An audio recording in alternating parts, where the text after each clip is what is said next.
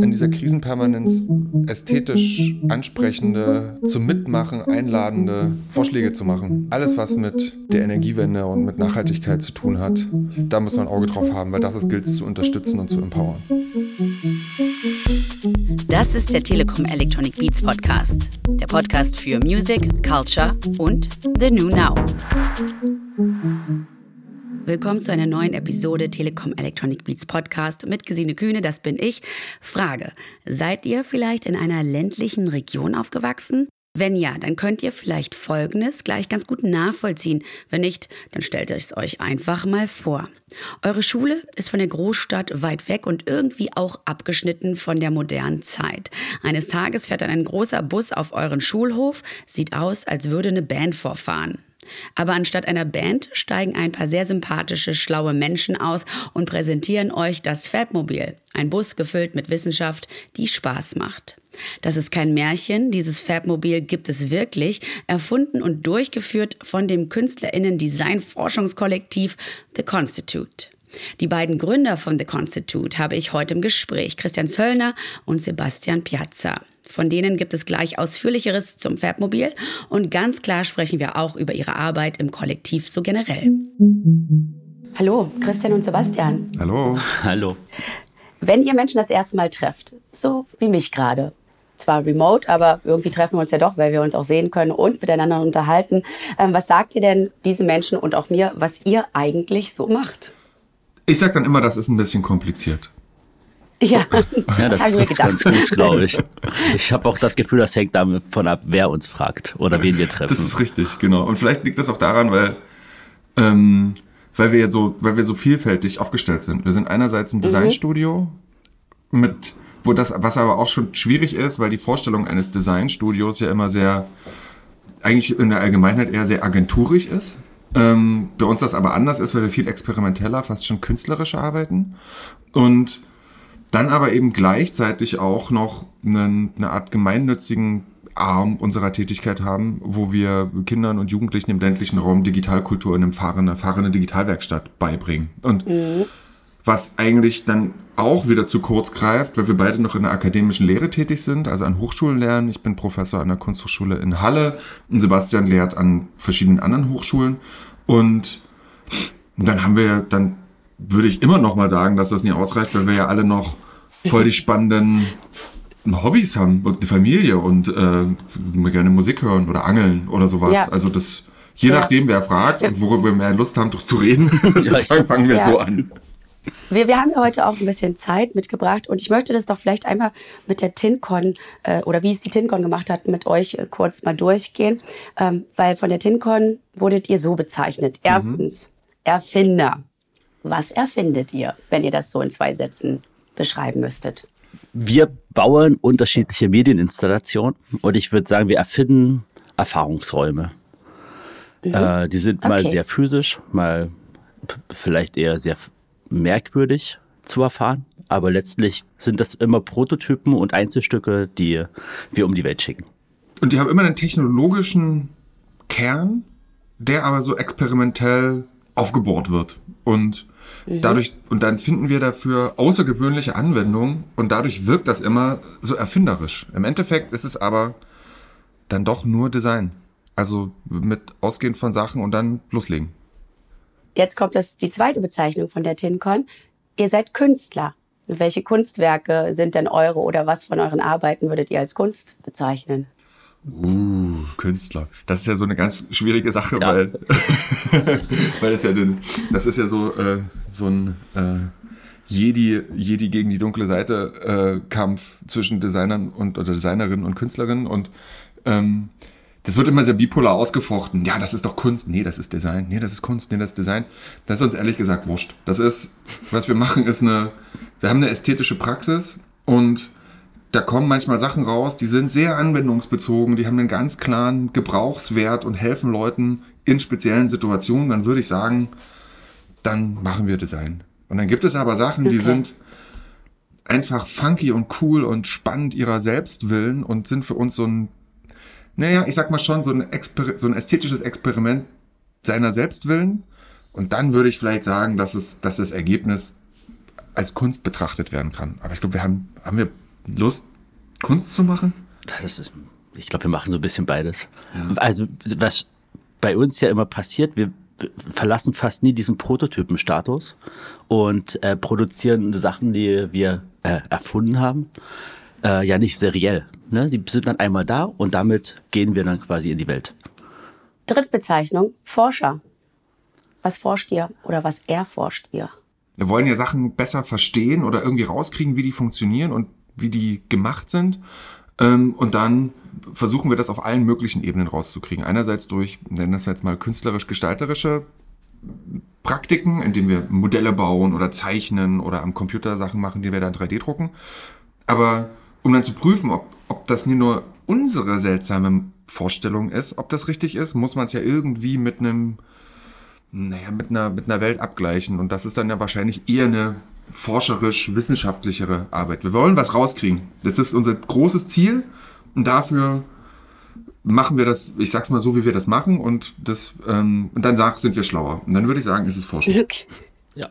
Ich würde es sogar noch ein bisschen ergänzen, wenn wir äh, in unseren digitalen Bildungsprojekten ne, mhm. arbeiten wir ja sehr stark mit Jugendlichen und wir sind hier alle im Team keine Pädagoginnen, sondern mhm. total bunt gemischt. Und ich glaube, wir erforschen auch ein Stück weit, welche Formate gut funktionieren, wie man an Jugendliche herantritt und wie man die dann letztlich doch schafft zu empowern, ohne zu didaktisch mit den Fingern denen zu sagen, was sie machen sollen.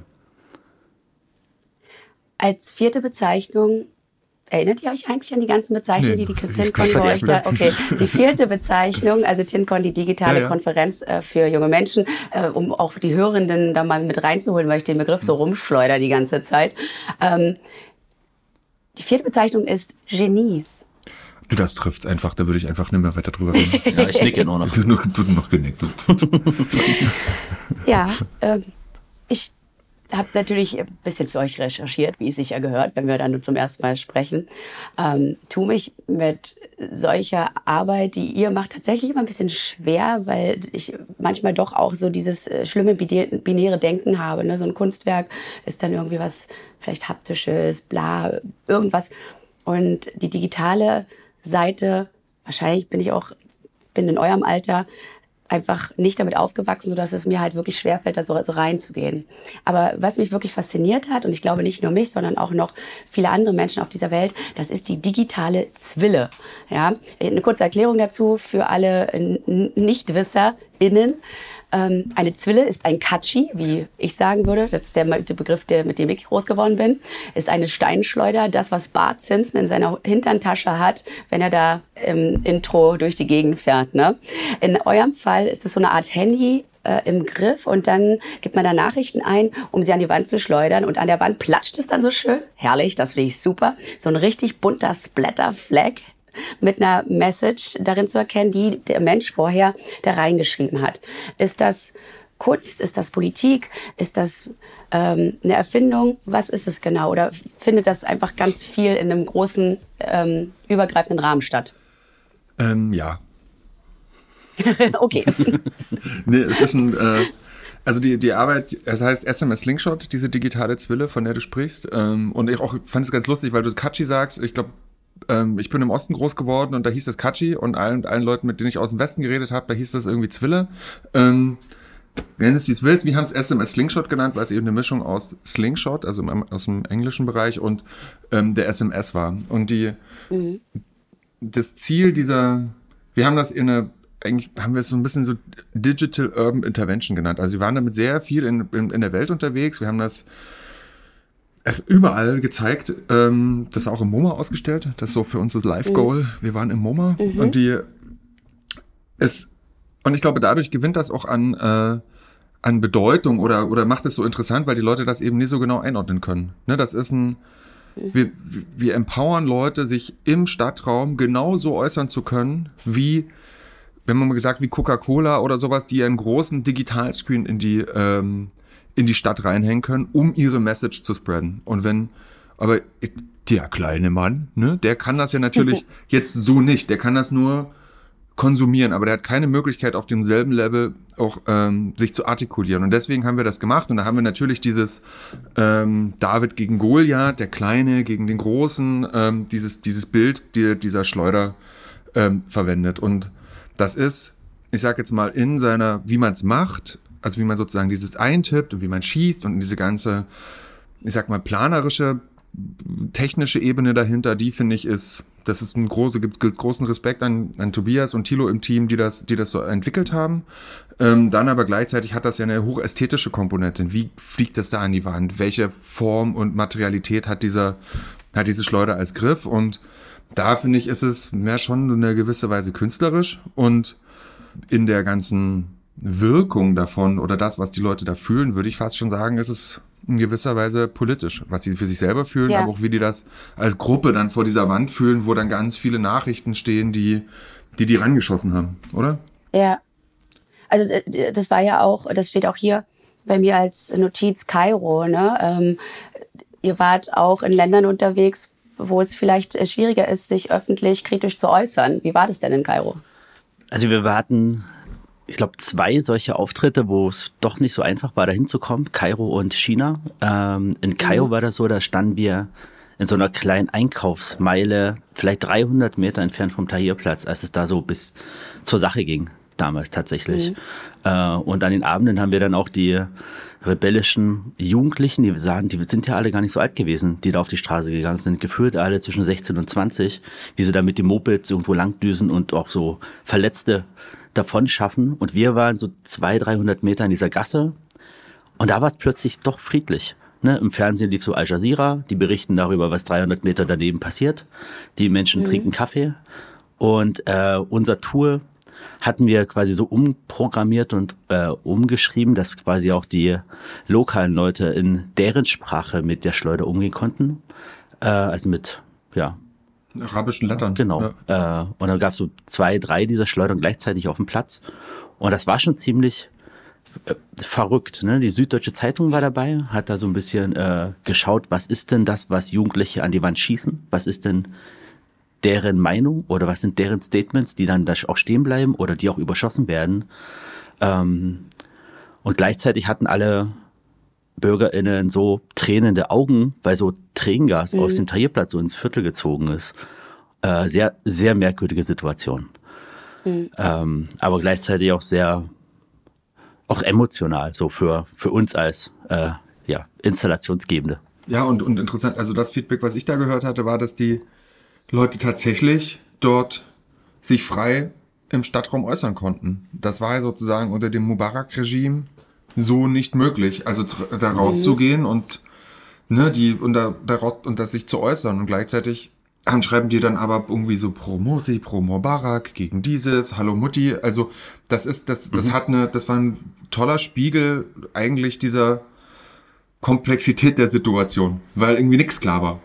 Und alles hat irgendwie nebeneinander stattgefunden. Und ich glaube, durch dieses Spielerische, man zieht und, und, und hat sozusagen physischen, man tippt das nicht aus der Hosentasche an die Wand, sondern man hat wirklich diese Aktion, dass man das an die Wand schießt. Das hat auch was Erlösendes. Also es ist eine Spannung, die man aufbaut und dann lässt man los. Und ich glaube, dadurch mhm sind die Sachen dort irgendwie, als stehen die quasi vermeintlich als Konflikt nebeneinander an der Wand, sind aber als Menschen auf dem Platz gar nicht so konfliktgeladen gewesen. Ja, ja, nee, das, das entwickelt sich mhm. ja tatsächlich auch zu was Witzigem. Ne? Also diese sehr ernste Situation durch diese sehr spielerische Tool äh, macht ja auch Spaß, ne? Nachrichten an die Wand zu schießen, die Gegennachrichten zu bekommen und darauf vielleicht mit Witz und Humor zu antworten. Und da stehen quasi die politischen Gruppen in den einzelnen Menschengruppen vor der Wand und ja, spielen das Spiel, wer hat den schlausten oder den witzigsten Spruch. Und trifft am besten auch noch dahin, wo er oder sie hinschießen wollte. Ja. Und, das, und dann ist es aber so, dass, das finde ich aber in, nicht nur in der, in der Situation in Kairo lustig, oder ja doch lustig ist das schon, sondern, äh, äh, sondern auch als wir das dann später gezeigt haben, also die Arbeit ist von 2009 und wir haben die gezeigt, mhm. ich würde mal sagen bis 2014, ja. so ungefähr. Da, so, da waren wir wirklich teilweise alle zwei Wochen irgendwo anders. Und die, ähm, dass wir ein System benutzen, was vor T9 ist. Also an, an alle jungen Leute, T9 ist ein, also ach, ist egal. Auf jeden Fall gab es früher, ganz früher, ganz alte Handys und die mit Tasten. mit Tasten. Und diese Tasten mussten, die hatten waren sozusagen Zahlentasten und diese Zahlentasten waren mit nochmal sozusagen dahinter mit einer Art von Buchstaben Kette belegt. Also wenn man sozusagen Hallo schreiben wollte, dann musste man, wie was weiß ich, dreimal die drei, einmal die eins, ähm, zweimal die sechs, dann und noch einmal die acht oder sowas drücken, ne? um sozusagen. Ja, die könnten jetzt, die könnten jetzt ja mal Bildungsfernsehen machen oder einfach einen Film aus den 18 oder so gucken, wo man dann auch irgendwie ähm, so eine amerikanische Werbung Call Better Call Saul zum Beispiel oder so, ne, als ein okay, da ist Gabe so. hat. Anyway, und das, aber das Problem ist, dass die, dass das dann am Anfang die Leute noch verstanden haben, weil die das noch kannten, dann aber immer mhm. später äh, niemand mehr richtig wusste, wie das jetzt genau geht. Also die haben das erstmal angefangen so T9, haben gesagt, nee, nee, no T9 und dann, äh, ah, okay, äh, äh, äh, also so, und dann dauert das ewig. Und dann, ja. äh, und, und dann, dann fangen die Leute aber lieber an, miteinander in, in, in direkte verbale Kommunikation zu treten, anstatt sich, anstatt mhm. sich das über die Bande zu spielen, weil das halt so, so dann doch irgendwie nicht mehr drinne ist, dass man das so machen kann. Und dann fördert das eben nicht nur Kommunikation im Stadtraum, am Stadtraum, sondern ja auch der Menschen untereinander. Also ich meine, ihr habt ja auch gesagt, ihr habt das äh, fünf Jahre gezeigt bis 2014. Ich will nicht ewig in der Vergangenheit äh, rumlungern, weil ihr ja auch viele andere interessante Sachen macht. Unter anderem das Fabmobil, auf das wir gleich kommen. Aber was ich gerne von euch wissen möchte, weil ihr einfach schon Checker der Szene seid, würde ich jetzt mal behaupten. Muss man heutzutage Medienkunst oder digitale Kunst machen oder bringt es auch noch so ein herkömmliches Gemälde? Ist das noch zeitgemäß, um, um vielleicht auch gewisse äh, gesellschaftskritische Sachen zu vermitteln? Also, nee, ich sag nein, weil die, weil jede, jeder künstlerische Ausdruck, den ein Mensch für sich selber sucht und findet, indem er oder sie eben sagt, oh, ich will jetzt mich, ich will jetzt irgendwas machen und dann, dann soll sich das am Ende so anfühlen. So, wenn die Person mhm. dafür digitale Tools braucht, dann soll die das damit machen. Und wenn die aber lieber mit einem Pinsel in, in, in echt, also mit einem Pinsel in der Hand in echte physische, pigmenthaltige Flüssigkeit reintunkt und das auf ein Trägermaterial auftragen will und, und das fühlen will, weil der Körper das so macht und der Widerstand des Materials ja. macht, dass man sich selber besser fühlt und dann sollen die das doch so machen. Dann ist es doch alles total okay. Ich finde es dann eher schwierig, wenn man die Gültigkeit von Kunst dahingehend versucht zu definieren, ob es irgendjemand anders interessiert. Weil das ist es halt eben nicht, sondern es geht darum, hast du Bock, mit Farbe rumzuschmieren? Sorry, nix, no offense, liebe äh, Malerinnen und Maler. Äh, dann mach das, go for it. Und hast du Bock mit Code und VR und irgendwelchen verrückten Sachen am Computer rumzufriemeln, weil dich das, weil dich das Mess bärflasht, dann mach das. Aber ähm, und, und, und hier zwei Finger lieber Kunstmarkt, wenn dich das nie interessiert, dann hast du es halt verpasst. Dann machen wir, ich spreche jetzt mal für alle Leute, die sich in einem, die sich in einem Kunstbereich bewegen, machen wir halt, was wir wollen. So, Punkt. Also ist eher so ein mhm. Plädoyer dafür, ähm, dass man es diesem Kunstmarkt eh nie recht machen kann und der agiert sowieso nach so ganz seltsamen Regeln, dann würde ich jetzt sagen, es gibt immer noch Fotografien, die unglaublich teuer gehen. Es gibt Bilder, die unglaublich teuer gehen. Und es gibt aber auch Beeple, der irgendwie dieses NFT-Bild für irgendwie Millionen gemacht hat. Ne? Also sei es drum. Bin ich, nicht, ich, ich schließe damit, ich bin nicht sprechfähig. ich habe eine, hab eine, eine ganz persönliche Meinung, aber ich bin nicht sprechfähig. Okay, äh, dann lass uns doch mal über äh, das wunderbare ja, Fabmobil sprechen. 2017 habt ihr das ins äh, Leben gerufen. So ist ein doppelstockiger Tourbus, so eine Art Forschung, Kunst und Lehrmobil. Ähm, was kann der Bus alles noch so?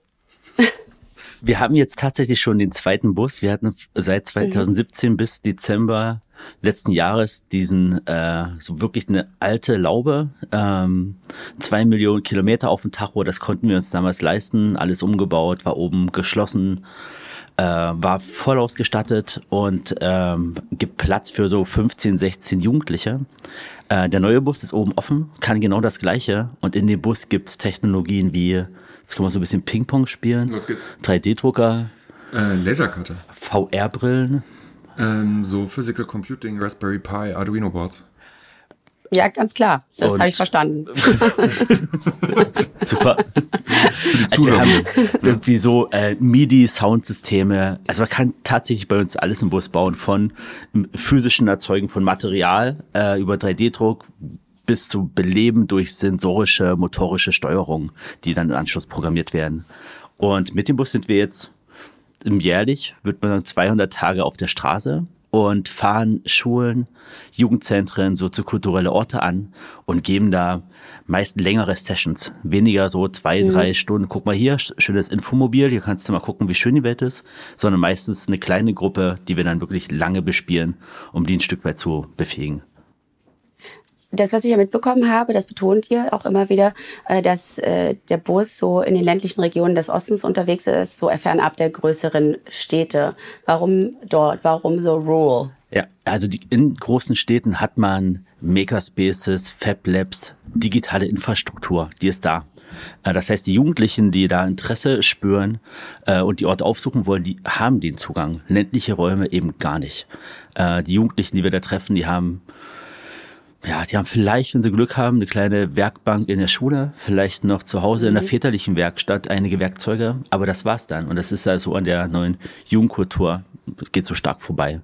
Äh, und wir versuchen zunächst die Jugendlichen, den Jugendlichen diese Welt zu zeigen, im ersten Schritt mit dem Fabmobil und versuchen dann im zweiten Schritt dort vor Ort lokale Strukturen zu bauen. Also äh, bei dem Fabmobil gibt es noch so ein Nachfolgeprojekt der Lokallabore, aber können wir gerne später drüber sprechen. Also ich habe ja so Gedanken dazu gehabt, dass es vielleicht so eine ganz konstruktive Kritik am Bildungssystem ist, aber wahrscheinlich auch an der Infrastruktur äh, in den ländlichen Regionen oder es ist beides. Ähm, also merkt ihr, dass auf dem Land vielleicht so gewisse Sachen, gewisse Themen noch so hinten runterfallen, weil einfach gewisse Mittel fehlen? Also wir sind an Schulen, die äh, finden das Webmobil super, aber die haben erstmal ein Problem, überhaupt eine Informatiklehrerin oder einen Mathelehrer zu finden. Mhm. Und äh, wir sind da natürlich voll das schöne UFO, landen mal ähm, und machen die Welt auf. Aber die Probleme sind da tatsächlich größer, äh, überhaupt das richtige Lehrpersonal oder die Infrastruktur anzubieten. Aber wir sensibilisieren dafür. Und ich glaube, dieses, was du mit dieser, mit dieser Kritik meinst, es hat sich so rausgestellt, dass wir eine, eine sehr gute Antwort auf eine offensichtliche Fehlstellung oder äh, Fragestellung mhm. oder, oder, oder Fehler, der da irgendwie da ist, sind. War uns aber gar nicht so klar, weil wir wussten, okay, naja, also wir haben uns das schon so gedacht, naja gut, wenn die Kids aber nicht in die nächste Stadt fahren können, um in ihren Fab Lab oder in den Makerspace zu kommen, dann muss doch der Makerspace zu denen kommen. Das ist doch logisch. So. Und dann mhm. haben wir das gemacht.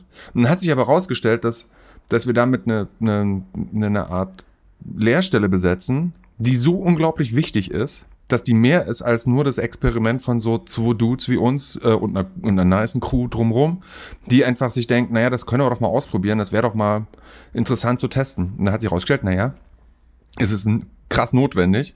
Und deswegen sind wir jetzt eben nicht mehr nur ein kleiner Verein, der irgendwie mal was ausprobiert, sondern sind jetzt vom Freistaat Sachsen, vom Kultusministerium gefördert äh, und sind Teil deren Digitalstrategie, um Digitalkultur, aber eben auch Vermittlung von digitalen Techniken an die Schulen im ländlichen Raum zu bringen. Was das Coole daran ist, und ich glaube, das ist der Grund, warum wir das machen, ist, weil wir das über künstlerische Praktiken machen. Also die kommen, das ist keine mhm. MINT-Bildung, also Mathe, Informatik, Naturwissenschaft, Technik, sondern das ist mhm mit Digitalkultur auseinandersetzen, aber dadurch, dass man kreative Projekte macht. Wie ist denn das? Sind die SchülerInnen vielleicht erstmal so, so ein bisschen schüchtern oder gehen die euch, also wirklich rennen die euch quasi die Hütte ein? Ich könnte mir schon vorstellen, dass man noch gar nicht so eine richtige Verbindung dazu hatte oder die Möglichkeit, dass man vielleicht erstmal so schüchtern rumsteht und sich nicht so richtig traut, weil es ja auch, also es hat ja auch, ja, so forschen, erfinden, basteln. Da muss man ja auch ein bisschen Hand anlegen und Gehirn anlegen. Das gibt es da Berührungsängste. Ja, total. Ne? Also wir, wir fahren ja mit so einem großen schwarzen Doppeldeckerbus, der ja beängstigend wirkt auf dem Schulhof. Und idealerweise kommen wir am Montag an und der Schulhof ist voller so drei, vier, 500 Jugendlicher und alle sind so ein bisschen erschrocken. Gleichzeitig wollen alle wissen, was da drin stattfindet. Und nur eine kleine Gruppe kann, kann dann letztlich teilnehmen an dem Kurs. Und die verlassen mhm. ja dieses Schulgebäude, in dem man lernen und aufsagen muss und dann wird man noch bewertet. Und bist schon sehr vorgeprägt, kommen bei uns ins Phantasialand, in den Bus. und, und da drin ist, ne, draußen alles schwarz, und drin ist alles sehr warm, viel Licht, viel Holz. Mhm. und stehen dann erstmal so ein bisschen so verloren da. Ne, man, man sieht schon, dass einige der Jugendlichen wissen, ah, davon habe ich schon mal gehört. Ach, das ist dieser 3D-Drucker. Ach, cool, das ist ein ziemlich cooles Motiv. Da kann ich irgendwie was auf mein Shirt bauen. Aber die sind, sind tatsächlich schüchtern. Und ich würde sagen, das hält mhm. leider nur eine, einen halben Tag an, weil dann merken sie, wie frei das bei uns im Bus ist, äh, dass man alles anfassen darf, alle Schubladen offen stehen und und am zweiten Tag wird quasi schon gerannt und äh, ja wird quasi wirklich alles erlebt im Bus. Und ich glaube, das liegt auch sehr stark daran, dass die äh, Betreuenden halt nicht mit so einem ganz klaren didaktischen Konzept kommen, wo man so Workshop-Format hat, wo es bei Schritt 1 anfängt und bei Schritt 32 aufhört, sondern es ist viel freier. Ne? Die Jugendlichen entscheiden ein Stück weit darüber, was gemacht wird und die Betreuenden sind eher moderierend, unterstützend da. Mhm. Gibt es so eine Art Bestseller im Bus? Also, was am liebsten gemacht wird? VR-Brillen ging so. gerade sehr gut. Ähm, ich glaube, also was auch sehr gut geht, sind quasi Spiele auf Spielen aufsetzen und daraus vielleicht physische Prototypen bauen, wie irgendwie Minecraft und daraus dann Sachen mhm. produzieren. Ähm, aber auch ganz viel äh, so Fashion. Das heißt, ähm, eigene Sticker, eigene Motive, eigene Plots anfertigen, die man entweder auf die eigene Kleidung anbringt oder mhm. vielleicht auf die auf die Simson, auf die Schwalbe, die noch zu Hause steht, die man dann vielleicht auch noch ein bisschen tunen kann. Das sind mhm. so die, ich sag mal, kurzen Bestseller. Traue mich das gar nicht als Thema anzubringen. Wie ist es denn so mit dem Mädchenanteil? Also am Anfang, im allerersten Jahr hatten wir da quasi keine Bedingungen gesetzt. Und tatsächlich mhm. hatten, haben die Lehrenden uns 90 Prozent Typen in den Bus gestellt und mhm. so gut wie kaum Frauen. Ne? Ab und an konnten wir das ein bisschen ansprechen und Frauengruppen auch in den Bus holen. Äh, jetzt ist das quasi Bedingung von uns, sonst verlassen wir den Hof. Äh, Hälfte der, also mindestens die Hälfte der Gruppe müssen Mädchen oder Frauen sein. Und, und plötzlich ist es für die ja total selbstverständlich, wenn man das anspricht. Ja, ja, na klar, das ist ja total wichtig, das zu machen. Mhm. Und jetzt funktioniert es tatsächlich. Ja, aber ich glaube, das okay. hat zwei Gründe, die, warum sich das auch ändert. Das, der erste ist, dass wir in dem ersten Lauf ja noch gar nicht so richtig wussten, wer wir sind und was wir tun. Das war ja alles Eigeninitiativ und wir sind aus einem sehr, sehr tiefen Verständnis davon gekommen, dass wir jetzt einen Bus haben, der Digitaltechnik in die Schulen bringt. So dass wir das aber über das, was ich vorhin so locker sagen konnte, das machen wir aber durch künstlerische Methodiken, das ist uns erst später klar geworden. Das heißt, wir waren, wir wurden von vielen im, am Anfang sehr als so ein Technikmobil wahrgenommen. Was dann natürlich wiederum in die, man darf ja auch nie vergessen, dass wir uns vor allen Dingen im Bereich Ostsachsen bewegt haben, wo eben vielleicht noch viel stärker dieses Bild, na Technik, das was für die Jungs. Da schicken wir mal die Jungs rein, schön mit dem Computer auch noch ein bisschen coden. So. Und das, mhm. äh, das, dass das sozusagen dieses Mindset war. Und jetzt haben wir festgestellt, erstens, nee, wir sind viel künstlerischer, wir haben viel größeres Interesse daran, äh, das darüber, auch das sein zu wollen. Und wir haben eigentlich sofort nach dem ersten Projektjahr äh, nicht nur männliche, sondern auch nicht männliche ähm, Workshopleiterinnen dabei gehabt. Das heißt, dadurch entstand eine völlig neue Ansprache. Dadurch war es auch für Mädchen viel selbstverständlicher da reinzugehen, weil sie eben nicht von irgendeinem so aus deren Perspektive sind wir ja sehr alt, von so einem alten Dude irgendwie vollgequatscht werden, wie das jetzt hier funktioniert, sondern es ist halt eben mal ein nicht männlicher Mensch, den die sich vielleicht eher nochmal öffnen. Wie, wie alt sind die Kids ungefähr oder Jugendlichen? Also äh, die ersten Jahre hatten wir immer so zwölf Jahre vorausgesetzt, damit die zumindest wissen, wie eine Maus funktioniert. Ähm, mhm. Schön ist, dass mittlerweile Jugendliche über zwölf auch ganz oft nicht wissen, wie eine Maus funktioniert, weil die nur noch äh, Digitalgeräte mit Touchscreens bedienen. Ähm, ja. Mittlerweile ist aber so, dass wir schon irgendwie in der vierten Klasse ansetzen in Grundschulen. Tatsächlich wird das auch ein Stück weit von den Fördermittelgebenden verlangt künstliche Intelligenz schon an die Grundschulen zu bringen. Und das versuchen wir dann durch unsere Formate. Was aber mega schwer ist. Also gestern waren die, ja. ähm, sind, sind, sind zwei von unserem Team, Tom und Julius, äh, auch von der Show gekommen, also Show, also von so einem, von einem Workshop und haben gesagt, naja, das waren Viertklässler und Viertklässlerinnen und das, da muss man noch mal anders arbeiten. Also die, das ist ein anderer, auch die Ansprüche an die Ergebnisse, das, was man in dem, in den, naja, sagen wir mal, reduzierteren Aufmerksamkeitsspannen erreichen kann, ist halt weniger. Ne? Also deswegen ist es, mhm. finde ich, auch immer wieder richtig zu fragen, naja, was können wir denn da auch wirklich bei den Jüngeren leisten. Ne, das, und da finde ich diese, diese Forderung, ja, bring mal KI darunter. Ja, cool, lass mal Dolly machen oder sowas. Ne? Dann, aber das ist, was bringt das? Ne? Das, das sind wir auch immer noch in einem Entwicklungsprozess drin. Was ist denn das Richtige für uns? Habt ihr schon auch äh, von SchülerInnen-Seite irgendwie Feedback bekommen, dass sie jetzt totales Interesse haben, so in eure Richtung zu gehen, weil ihr jetzt voll die krassen Role Models geworden seid? Ja, also wir hatten 2018 äh, waren wir in Völkerkundemuseum in Herrnhut und tatsächlich mhm. Völkerkunde und Jugendliche, das sind so zwei Welten, die man kaum zueinander bringt.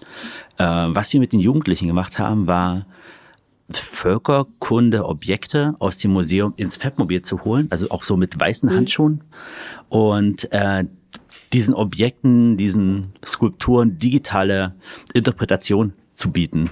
Und die Jugendlichen hatten dann quasi ne, zum Beispiel eine Schildkröte aus Afrika, ein Bumerang aus Australien, irgendwie eine afrikanische Maske und haben sich ja durch die Technologien versucht, an diesen Objekten äh, sich daran zu nähern und haben äh, Sachen 3D gescannt, wieder 3D gedruckt, aus irgendwie Schichthölzern zusammengestückelt und daraus dann doch wieder Leuchten oder Aschenbecher oder was auch immer gefertigt. Äh, und die Jugendlichen konnten, die waren alle 14 damals, konnten dann nicht mehr loslassen von der Idee, selber so eine Struktur zu erzeugen und haben dann darum gebeten, dass wir vielleicht nochmal kommen mit dem Fabmobil. Und das zweite Mal, als wir da waren, haben wir einen 3D-Druckerbausatz mitgebracht, haben mit den Jugendlichen das aufgebaut, haben denen noch so Lernmittel äh, erzeugt und denen erst einen kleinen 3D-Druckkurs gegeben. Und dann waren die, ich sag mal, hatten die alles, was sie brauchen, um das selber weiterzumachen.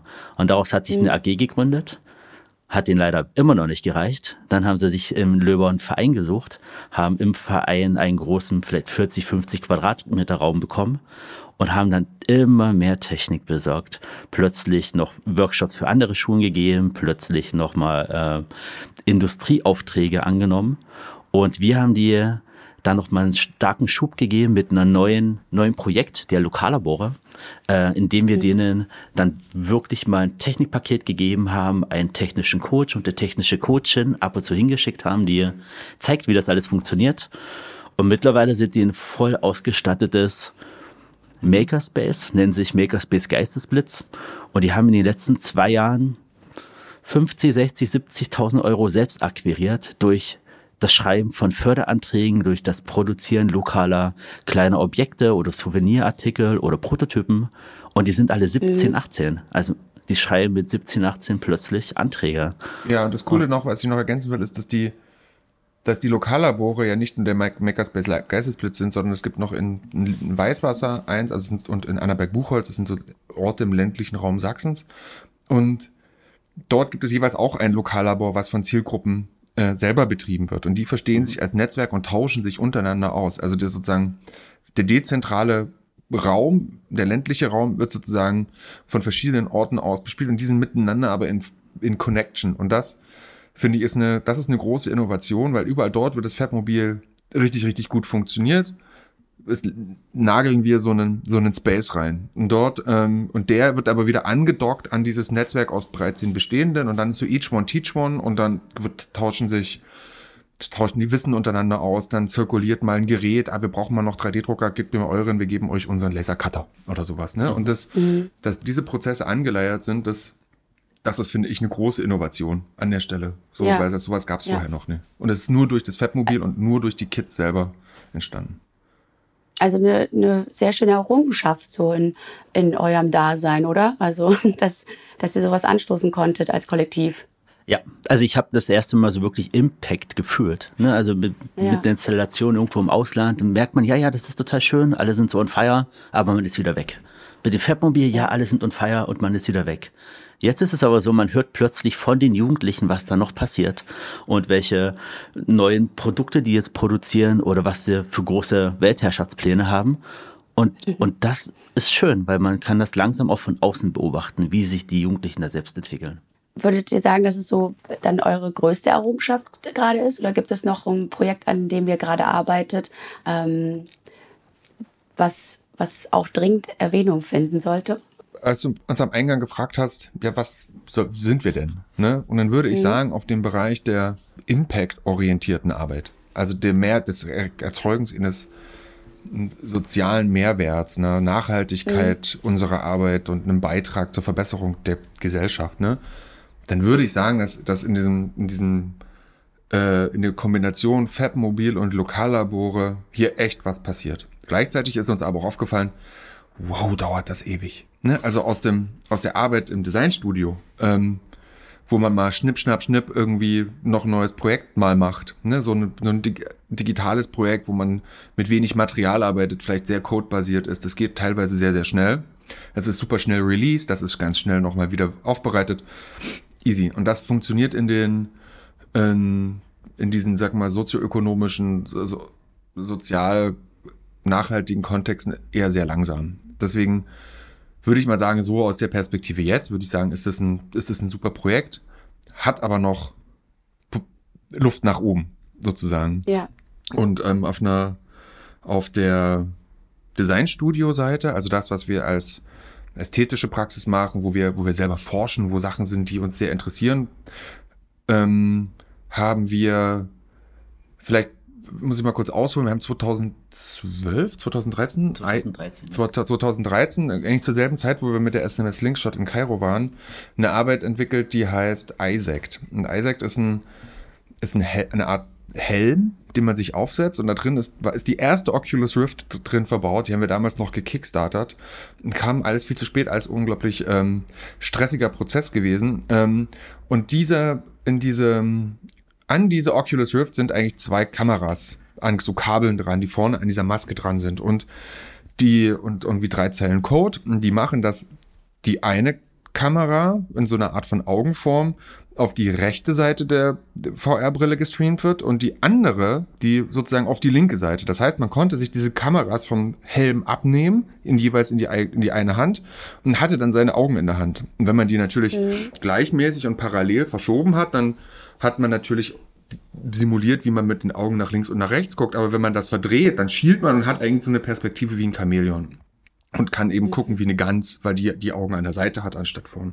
Und das war ähnlich wie die SMS Linkshot ein großer Erfolg. Damit haben, das haben wir viel gezeigt. Vor allen Dingen, weil das so mobil war und in seiner ganzen Erscheinung auch sehr, ähm, sehr, sehr einmalig. Hatte auch vorher noch nie jemand in dieser Art und Weise gemacht. Und um dann ähm, das haben wir eine Weile gezeigt, aber dann wurde diese erste Oculus Rift, die wir da eingebaut haben, von den ganzen anderen Folgemodellen und anderen Anbietern überholt. Das heißt, die Auflösung, die da drin war, die war einfach nicht mehr zeitgemäß. Da haben wir gesagt, na okay, wie könnte man das weiterentwickeln und haben gesagt, na ja, vielleicht muss das mal erstens kabellos sein. Und wie wäre es denn, wenn man nicht nur seine eigenen Augen in die Hand nehmen könnte, sondern die Augen von anderen in die Hand nehmen könnte?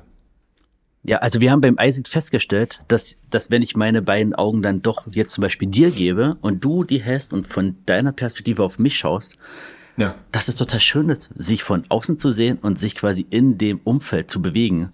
Äh, also wie in so einem Third-Person-Computerspiel.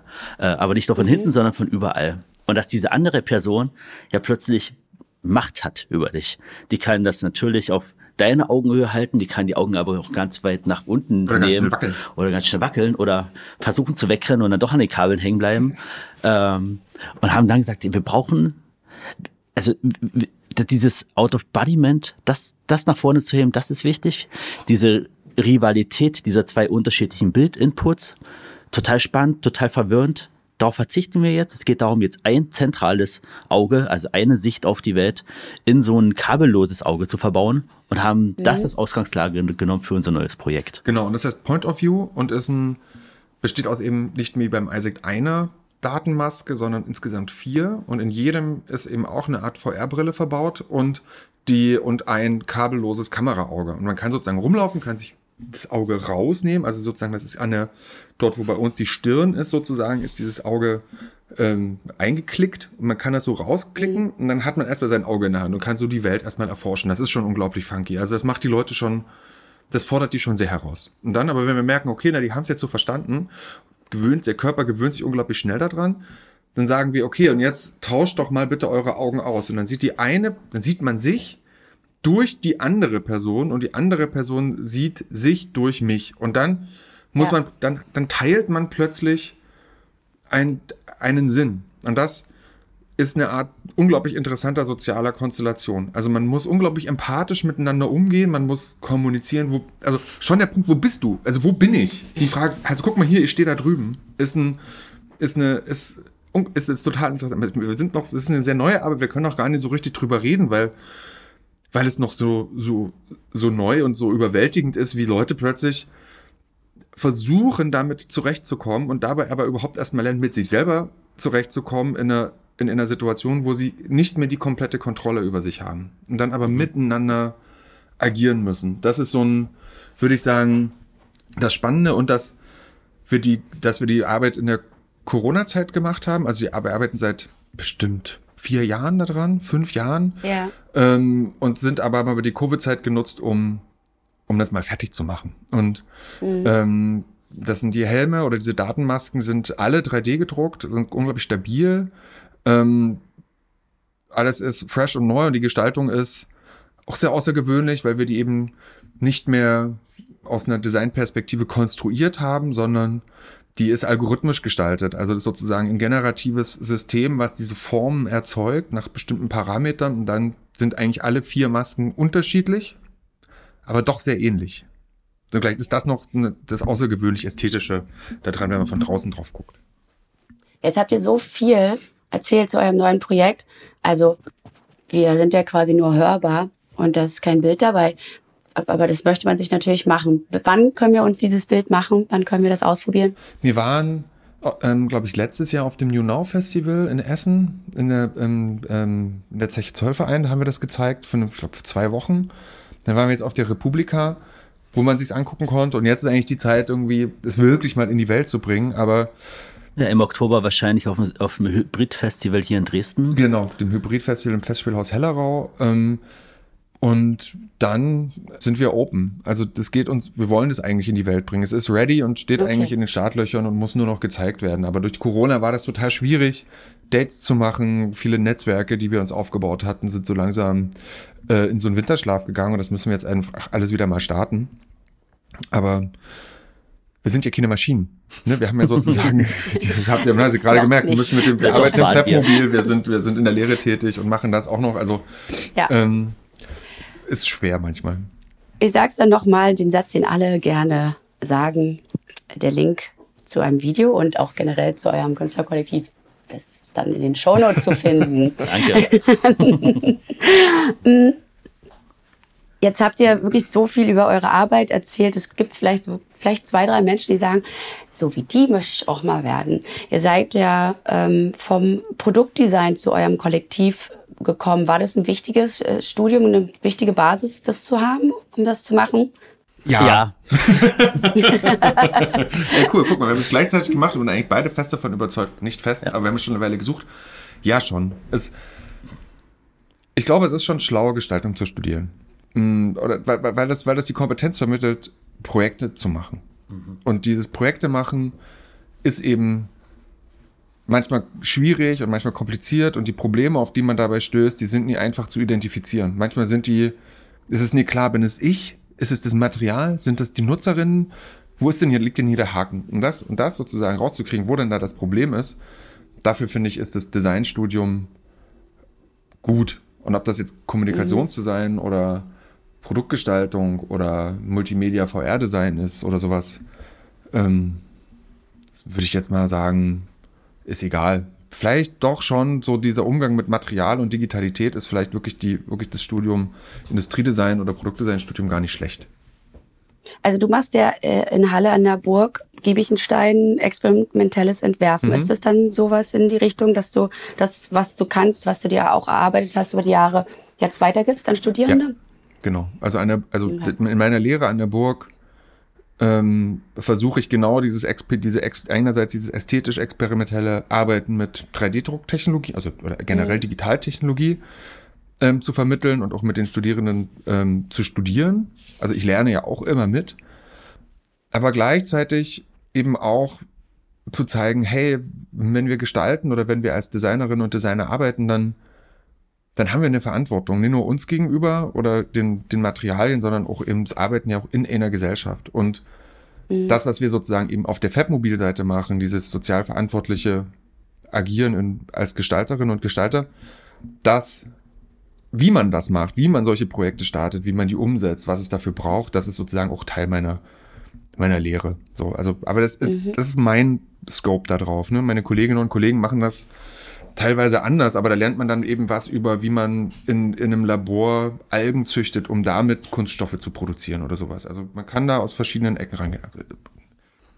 Sebastian, was, was äh, bringst du so an, an Mensch?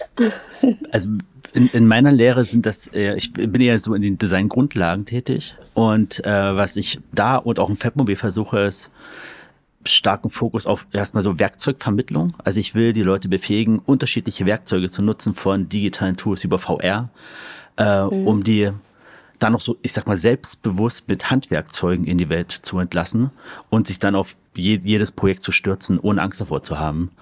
Ähm, das mache ich so in, in diesen beiden Feldern der Lehre. Gibt es noch irgendeine neue Entwicklung in der Kunst, die ihr äh, irgendwie schon mitbekommen habt, worauf wir uns äh, vorbereiten sollten? Solarpunk.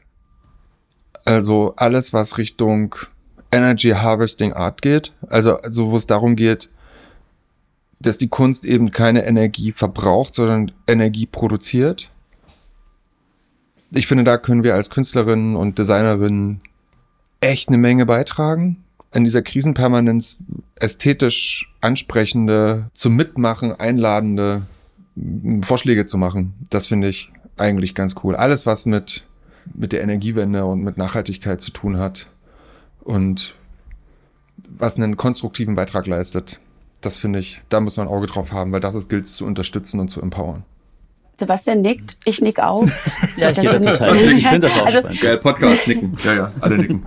ja, nein, aber äh, das Nicken soll auch nur von meiner Seite auch nochmal bestärken, dass ich solche starken Sätze immer gern zum Schluss stehen lasse, weil es, finde ich, einen gesellschaftlichen Mehrwert hätte, wenn ähm, sowas käme das ist doch nur zu unter, unterstreichen und zu unternicken.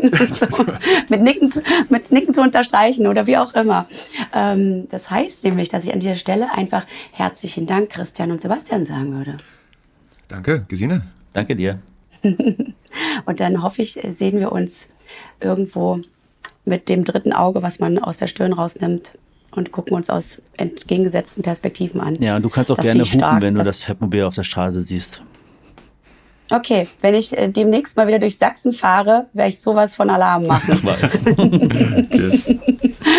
Herzlichen Dank euch und schönen Tag. Ciao. Dir auch. Ciao, ciao. Ciao. Das waren Christian Zöllner und Sebastian Piazza von The Constitute. Wenn ihr mal gucken wollt, wie die ein oder andere Erfindung so aussieht, macht es doch am besten auf deren Webseite. Die Adresse dazu findet ihr in unseren Show Notes. Gesine Kühne sagt hier Tschüss, bis zur nächsten Folge. Und wenn ihr es noch nicht getan habt, dann abonniert doch den Electronic Beats Podcast oder lasst eine Bewertung da. Bis zum nächsten Mal.